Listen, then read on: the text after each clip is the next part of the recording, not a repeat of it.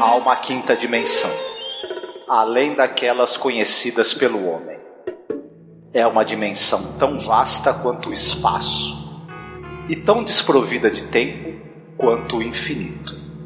É uma zona intermediária entre a luz e a sombra, entre a ciência e a superstição. E se encontra entre o abismo dos temores do homem e o cume dos seus conhecimentos. É uma dimensão da fantasia, uma região além da imaginação.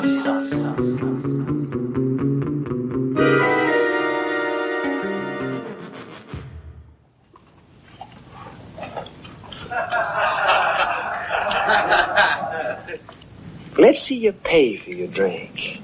In your own inimitable fashion, huh? A song, Denton. Hmm. How about it? How dry. Come on now, come on. Come on, Denton. Get up. Come on, Denton. How dry I am. How dry I am. Charlie, can't you break that up? Nobody knows. I don't like it any more than you do. The misery they give that guy out there. How dry I am. Nobody cares. How dry I am.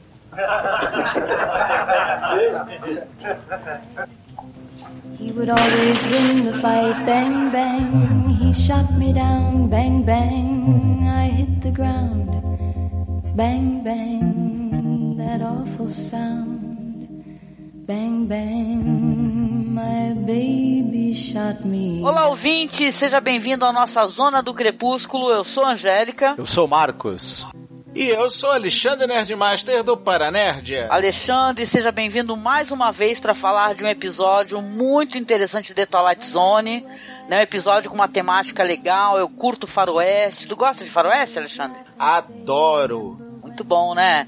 Grandes histórias do cinema, elas são é, representadas com esse gênero faroeste. Se você tiver algum preconceito, cara, remove isso agora da tua vida que você vai ter experiências lindas. Muito bom. A gente talvez vai recomendar alguns faroestes aí nesse episódio, né? Será? Eu acho que, acho que, eu acho que tem tudo a ver, né? Tem, tem tudo a ver.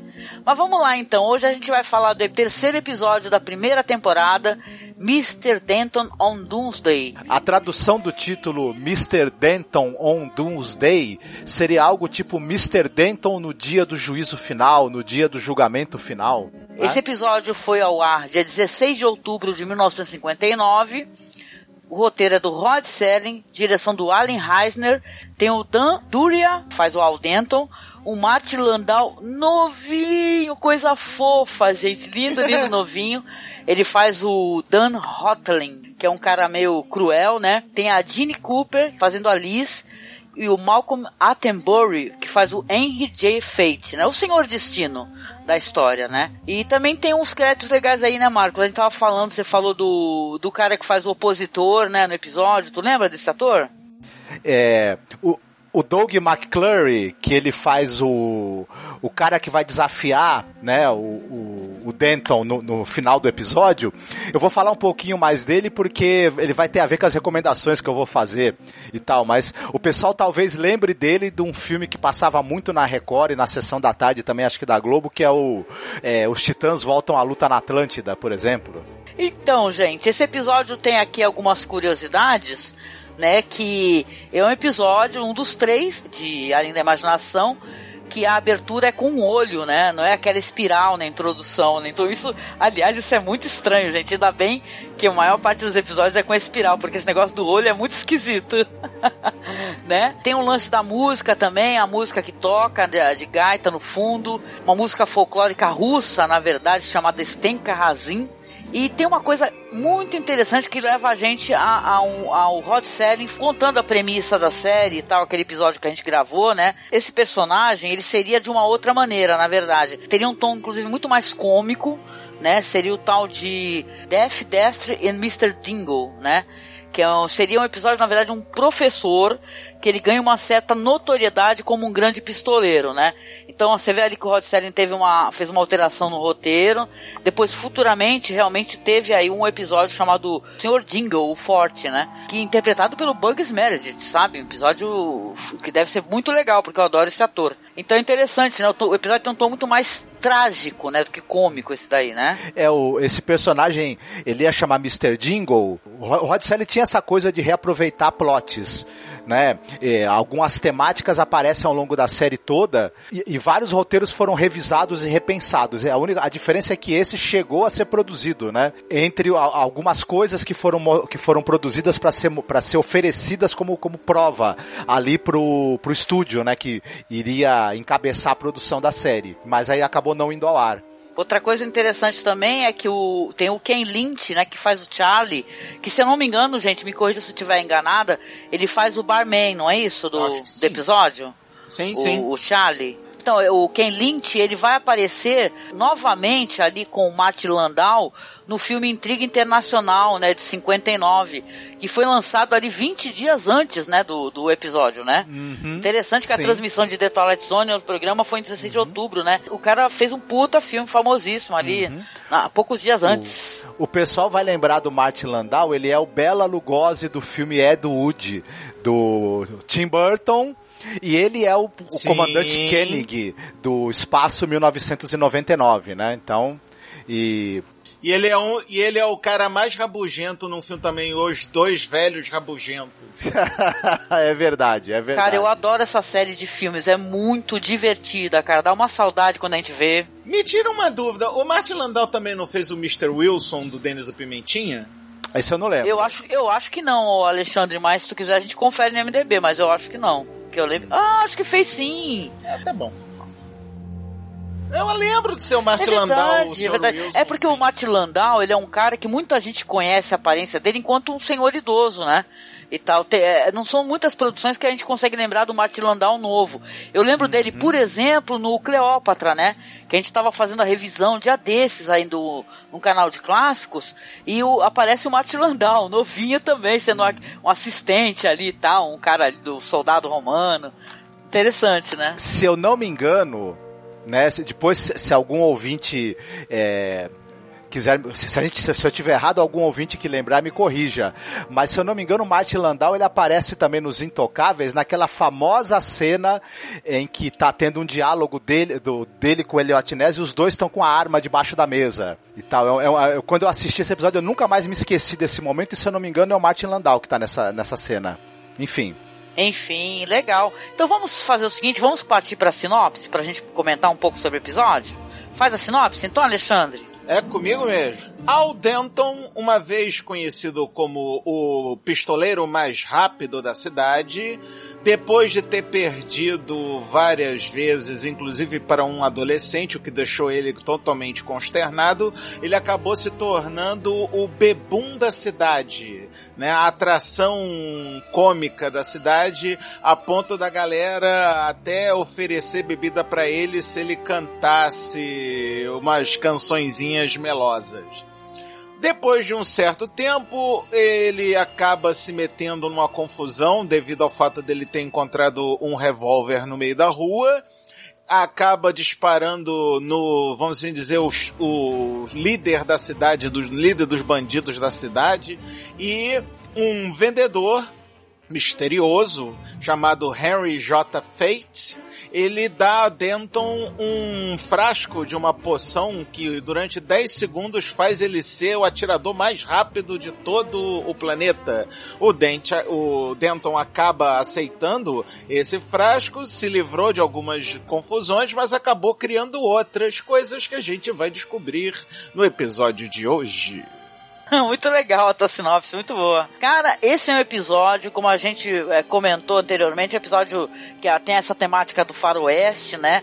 Ele tem um tom muito dramático e ele, é interessante é que o episódio ele prepara a gente para um, uma tragédia. E não, né? Quando chega no final a gente tem uma surpresa, tem um grande plot twist, né?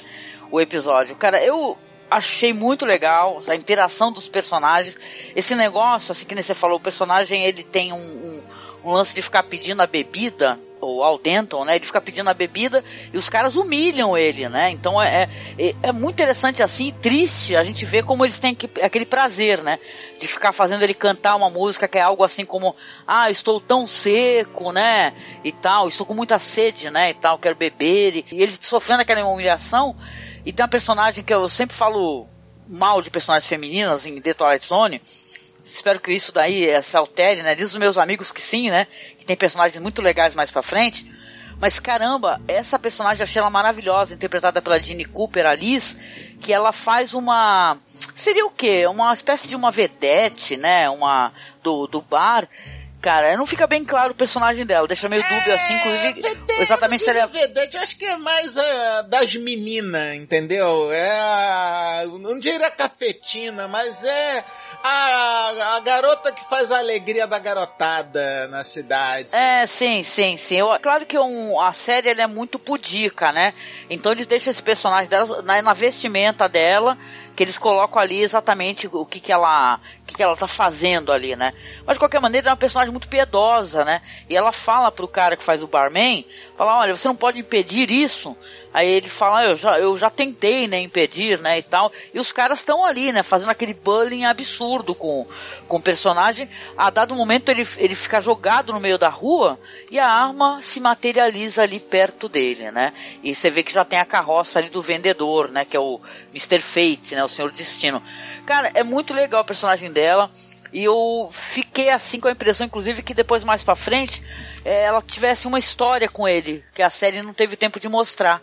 Então achei muito bonito. Me lembrou é, sentimentos que eu tive. Claro que são filmes de temáticas diferentes. Algo assim na época quando eu assisti O Homem que Matou o Facínora, sabe? Que depois, uhum. mais pra frente, o personagem vai virar um bêbado, né? Vai virar um, um ébrio da cidade, um cara que não atira mais e outras coisas que eu já assisti, né? Até de temáticas diferentes, tipo Ip Man, sabe? Aquele cara que o, o cara tem o dojo mais foda da cidade e todo mundo vai tentar, né? É, assumir que, é, tipo, os outros dojos todos vão tentar ir lá lutar contra ele para provar quem é melhor. Então, na verdade, a vida desse cara é um inferno, né, meu? Porque, é, porra, você sendo o melhor atirador, todo mundo vai querer se provar né? Todo mundo queria chegar pro Bruce Lee e lutar contra ele, né? É foda. Ele mesmo, Denton, fala pra Liz que, pô, era todo dia, eu acordava de manhã e todo dia alguém vinha me desafiar e todo dia eu acabava com os caras e cada vez que eu fazia isso eu ia pro bar e encher a cara. Então a vida dele era isso, era acordar, ser desafiado e ir pro bar e encher a cara. Não é verdade. E não, em relação do, ao, ao garoto de 16 anos, pelo que eu entendi, parece que ele, o garoto perdeu, mas ele matou o garoto. Isso, entendeu? Isso. Ele não perdeu pro garoto. Ele ficou é chocado por cada vez é pessoas mais jovens ali desafiando ele e, sabe, a vida dele perde o sentido. Aí uma hora ele não quer mais ser um pistoleiro, ele não quer mais ser um cara foda.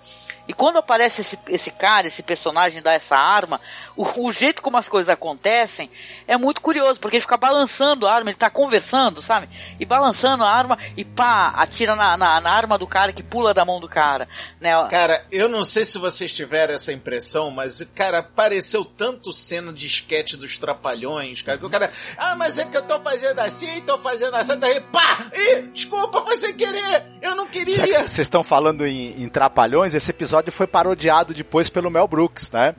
É, o Gene Wilder, acho que é, no, é Banzé no Oeste, se eu não me engano, o filme. Banzé no Oeste. Ele faz isso, um, isso. ele faz um pistoleiro que foi derrotado num duelo por um menino de 6 anos de idade, não é 16, e aí virou um, um bêbado.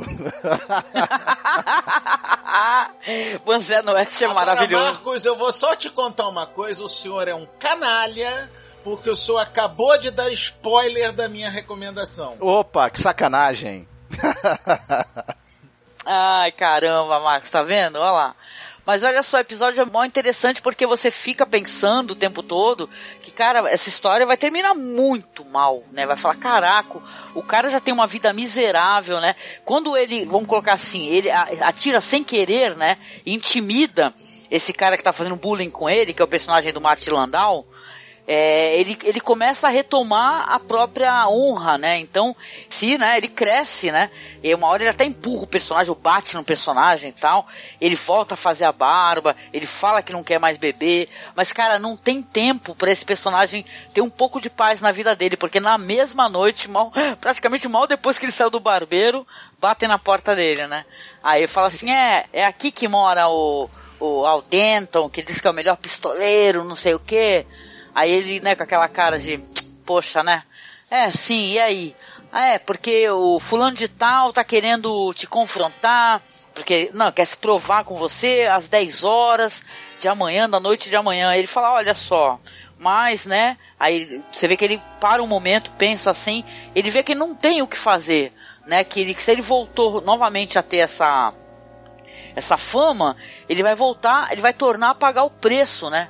Dessa fama. Então é, é, é foda, cara, é foda. Você vê naqueles momentos. Tem até um diálogo dele, gente, que é uma coisa muito bonita e muito triste, cara, muito triste.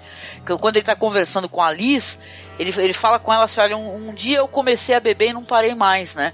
Então é, é foda isso daí, né? O, o, é mais uma história que trata disso, né? Da pessoa sem esperança e tal. Mas caramba, ele não tem pra onde correr, né, gente? Ele vai ser obrigado a, a confrontar esse novo desafiante aí, né? E ele tem certeza que vai morrer, porque tem um momento do episódio em que ele pega o, o revólver e ele tenta treinar ali para tirar em alguns alvos, ele erra os tiros. Ele meio que resolveu é, se barbear, se arrumar, porque ele também quer estar apresentável na hora que ele for enterrado, né? Porque ele, ele tem certeza que ele não vai sobreviver nem ao primeiro duelo, né? E tal. Porém, né? Ah, mas a, é porque a mão dele treme também, tem isso, né? Isso, o cara é alcoólatra e a mão dele fica uhum. tremendo. Ele não consegue ter firmeza para ter mira. Cara, o que que acontece? O Denton, como a gente falou agora há pouco, ele foi encontrado, foi, encontrado não, foi é, visitado pelo tal do Harry Fate, e ele deu a poçãozinha que, segundo ele, é basta o cara beber e durante 10 segundos ele é o pistoleiro mais rápido da história da humanidade. Tanto que ele fez ele provar o, negócio lá da poção e atirar numa lâmpada e ele atirou sem nem pestanejar, estourou a lâmpada. Aí o que que acontece? Ele recebeu o convite, né, do, do outro figurão de bandido pra, ah, o cara vai vir aqui 10 horas para matar você. Então tá, então toma, ó, a poção é essa. Quando chegar uns segundos antes das 10 horas, toma a poção e mata o cara. Aí beleza, né? Então tá, então quando o cara chegar, tô todo confiante que eu já vi que essa poção funciona, eu vou tomar a poção e dane-se. Só que quando o cara chega com a gangue dele, ele também tem um frasquinho da poção e o Denton vê ele tomando o frasquinho da poção ao mesmo tempo que ele tomou, ou seja, estão os dois com a tal poção do gatilho rápido. E o que que acontece por causa disso? Os dois estão exatamente iguais, eles conseguem atirar exatamente no mesmo tempo e um detona a mão do outro da pistola, o que acaba fazendo com que os dois não possam mais ser pistoleiros, o que pro lado do Denton é uma maravilha, porque ele agora tá livre, não vai mais poder duelar com ninguém e ele vai ganhar uma vida nova por causa disso. Ou seja, no final das contas acabou sendo um final feliz nessa brincadeira. Isso mesmo. E pro Grant eu acho que também, porque na verdade se ele ganhasse o duelo contra o Denton, ele, ele ia passar a ser desafiado e talvez não, não vivesse muito. É, então eu acho que pro Grant foi bom ter foi empate, porque se ele ganha, ia ser sacanagem porque ele ganhou de um bêbado. E se ele perde, ia ser mais sacanagem ainda porque ele perdeu por um bêbado. é verdade. É verdade, tem essa questão, né? E o que eu acho legal no episódio também que o personagem do Aldento fala para ele, né? Poxa, você é um cara jovem, né? Então para você ainda tem tempo, né? A vida não tomou tanto de você quanto tomou de mim, né? Porque ele virou um bêbado, né? Sem a menor é, honra, né? E tal, é, se humilhando para poder receber bebida. Então, pô, é, é legal. Tem um final assim. Quando a gente é, pensa em alguns episódios que a gente já comentou aqui na, no podcast, fala, porra, é um final feliz, né, cara? Né? O cara chegar e falar, olha, acabou a minha, a minha, a minha mão da tipo assim, a minha mão da, de atirar não funciona mais, né? A tua também, porra, vamos viver a nossa vida, cara. Entendeu? Acabou, já era, entendeu? Tem a desculpa perfeita, né? Não Sim. adianta. É, é uma atuação muito boa do Danduria, ele tá excelente. Ele, o pessoal acho que vai lembrar dele, ele é o Johnny Prince do Almas Perversas e o Léo Hubbard do Perfídia. Dois grandes filmes, né? Um do Fritz Lang e outro do William Wyler. E ele é um excelente ator. Né? Aí ele já estava mais atuante na televisão nessa época do que propriamente no cinema, mas ele é um cara muito experiente. Todos esses vários sentimentos que perpassam o personagem, né? Desde aquela derrotado, né, caído, né, um homem, um homem sem moral e sem vontade nenhuma, essa, essa recuperação da, da, da, moral que ele tem depois do primeiro duelo, toda a preocupação e antecipação que ele tem em relação ao futuro, tudo isso é, é muito bem retratado pelo ator. Eu gostei, gostei muito da, da atuação dele. Eu não sei se o Duria é de experiência própria dele tal e coisa, mas ele passa um bêbado bem convincente. Passa mesmo, é verdade. Essa ah, coisa é? de, de, de, você alterar a voz, a postura, e você ter aquela, aquela coisa meio pastosa, né? É aquele, aquela voz é exato, aquela voz pastosa, cara. E, e o jeito, desculpa, não foi, não, eu não quis, eu não quis, eu não foi de propósito. E ele pedindo pra Liz, fala pra eles que eu não atirei de propósito. Isso aí é muito coisa. É verdade, né? Lembra até aquele filme lá, o Farrapo Humano, né?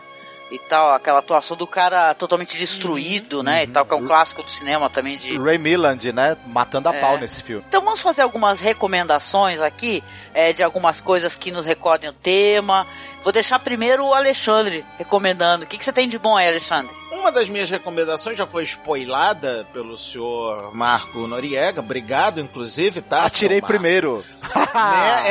é, é, o problema. Ele tava, ele tomou a poção. Ele foi mais rápido do que eu, viu? Desse que acontece. Que é de Mel Brooks, obviamente. Banzé no Oeste, que é Cara, um dos filmes mais engraçados que eu já vi na minha vida. A querida Angélica e querido Marcos estão aqui para não me deixar mentir sozinho, que é uma sátira aos westerns espaguete mais escrachada e com o final, se você nunca viu Banzé Oeste, se prepara para ver um final que vai fazer a tua cabeça. Eu não, eu adoro, amo, amo Banzé Oeste, eu adoro Mel Brooks. Entendeu? É, é muito legal como a, a, a, trajetória dele enquanto diretor é uma grande homenagem ao cinema, sabe? É muito maravilhoso.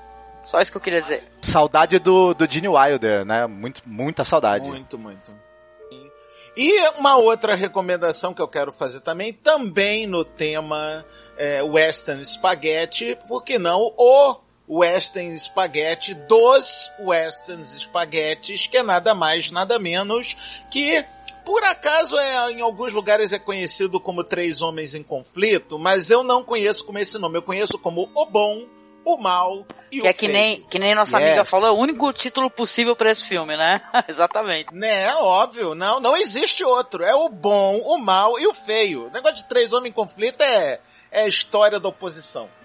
Esses filmes que ele citou eu gosto tanto, mas tanto, que se eu começar a falar, danou-se. Então não vou, nem, não vou nem comentar. Assistam, quem ainda não viu Banzé no Oeste e Era Uma Vez no Oeste, pelo amor de Deus, para tudo e vai assistir. Depois Continua. Não, Oeste não, maluco. Os três em conflito. Ah, desculpa, é. O, é os, os, três homens em conflito, mas, mas, na verdade. O bom, o mal e o feio. Isso, mas, mas na verdade eu, eu, eu, sugeriria que, que quem, já, se a pessoa vai assistir esse, veja os westerns do, do, do, do, do Sérgio Leone.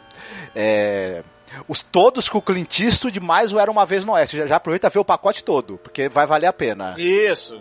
Já vai na trilogia dos dólares toda também de uma vez, não tem problema não. Aqui só tem boa recomendação. Ah, concordo. E você, Marcos, o que você recomendaria? Olha, falando em pacote, eu vou, eu vou recomendar um negócio que não tem exatamente a ver com o filme mas tem. Esse ator que faz o, o, jovem que desafia o Denton, que é o Doug McClurry, ele é um ator que ele aparece em vários filmes de um diretor chamado Kevin Connor. E eu ia recomendar filmes desse cara, que ele dirigiu From Beyond the Grave, dirigiu Motel Hell, que são filmes que eu gosto demais. Porra, Motel Hell é muito bom, cara. E em uma, em um determinado época, esse diretor, que é um diretor inglês, ele fez alguns filmes baseados, é, inspirados na, na, na, nas histórias do Edgar Rice Burroughs, ali do, do, do, do enfim, do, do, Viagem ao Centro da Terra, e etc. Não, esse aí é do, do, Júlio Verne, O Mundo Perdido, do Edgar Rice Burroughs. A partir dessa ideia, ele fez vários filmes com esse ator, o Doug McClure, no papel principal. Esses filmes passavam na TV, no, na, na Record, na Globo, e eles me marcaram muito na infância. Então, é, são filmes muito interessantes, assim, misturam fantasia, ficção científica, é, baixo orçamento, cara de pau, tudo, tudo, tudo que um gostoso filme de, de sessão da tarde precisa ter. É a melhor dupla possível, baixo orçamento e cara de pau, Uhum. cara. Então, quem tiver curiosidade de procurar os filmes do Kevin Connor dessa época em que ele fazia filmes inspirados nas ideias do Edgar Rice Burroughs, vai ter uma grata surpresa, viu? Não deve ser muito fácil de encontrar, mas acho que por aí pela net a pessoa consegue achar pra assistir. Ai, muito legal. E a senhora, dona Angélica, o que que nos recomenda, meu amor? Obrigada por alguém chamar minha recomendação.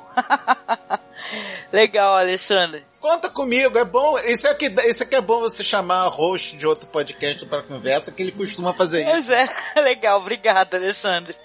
Mas olha só, a minha recomendação vai ser uma recomendação muito maneira pelo seguinte: acessibilidade, porque tá na Netflix, entendeu? É uma coisa nova, entendeu? Para provar que cinema é legal e cinema que vale a pena ser assistido. Não são só clássicos, tem coisa nova saindo hoje.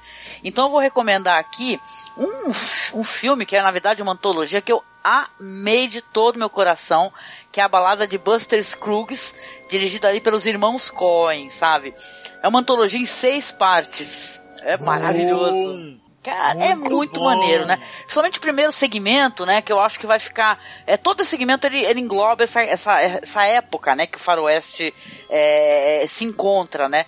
Mas o primeiro segmento, que é o segmento do cantor, né? Que o do cara que ele é um cowboy cantor e é um super é, atirador, né? Que acerta tudo pela, pela frente.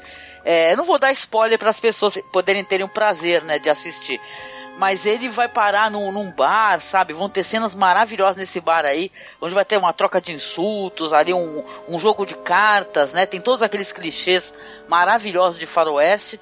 E vai ter um final ali que, né, é interessantíssimo.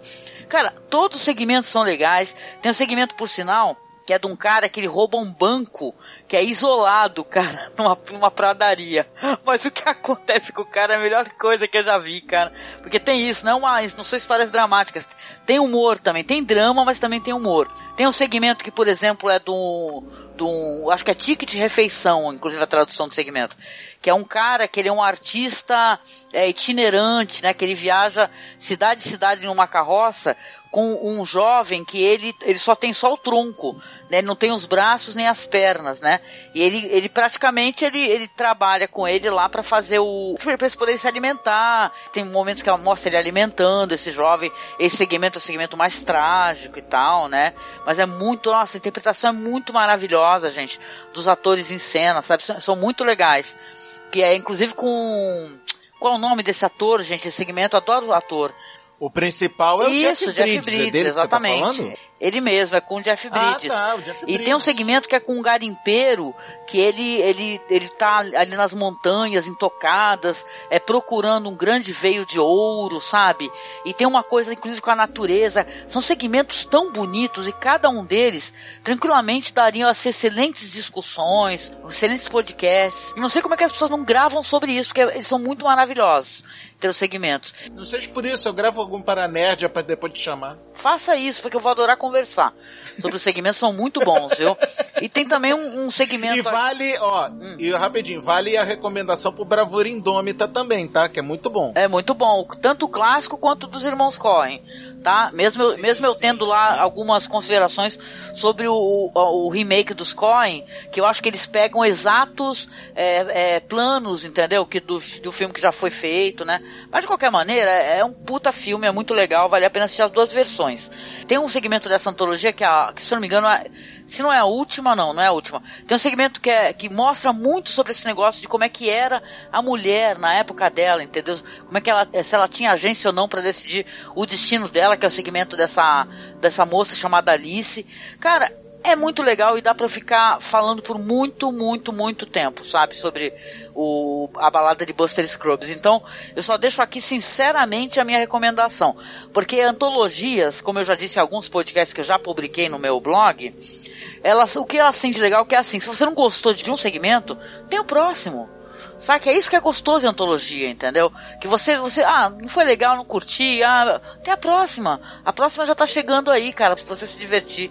Então é muito legal, cara. Assistam que é imperdível, cara. Os irmãos Coen, eles já são é, épicos, assim, vários filmes que eles têm que eu sou super fã dos caras, entendeu? Tem aquele aí, irmão, cadê você? Sabe? É muito legal.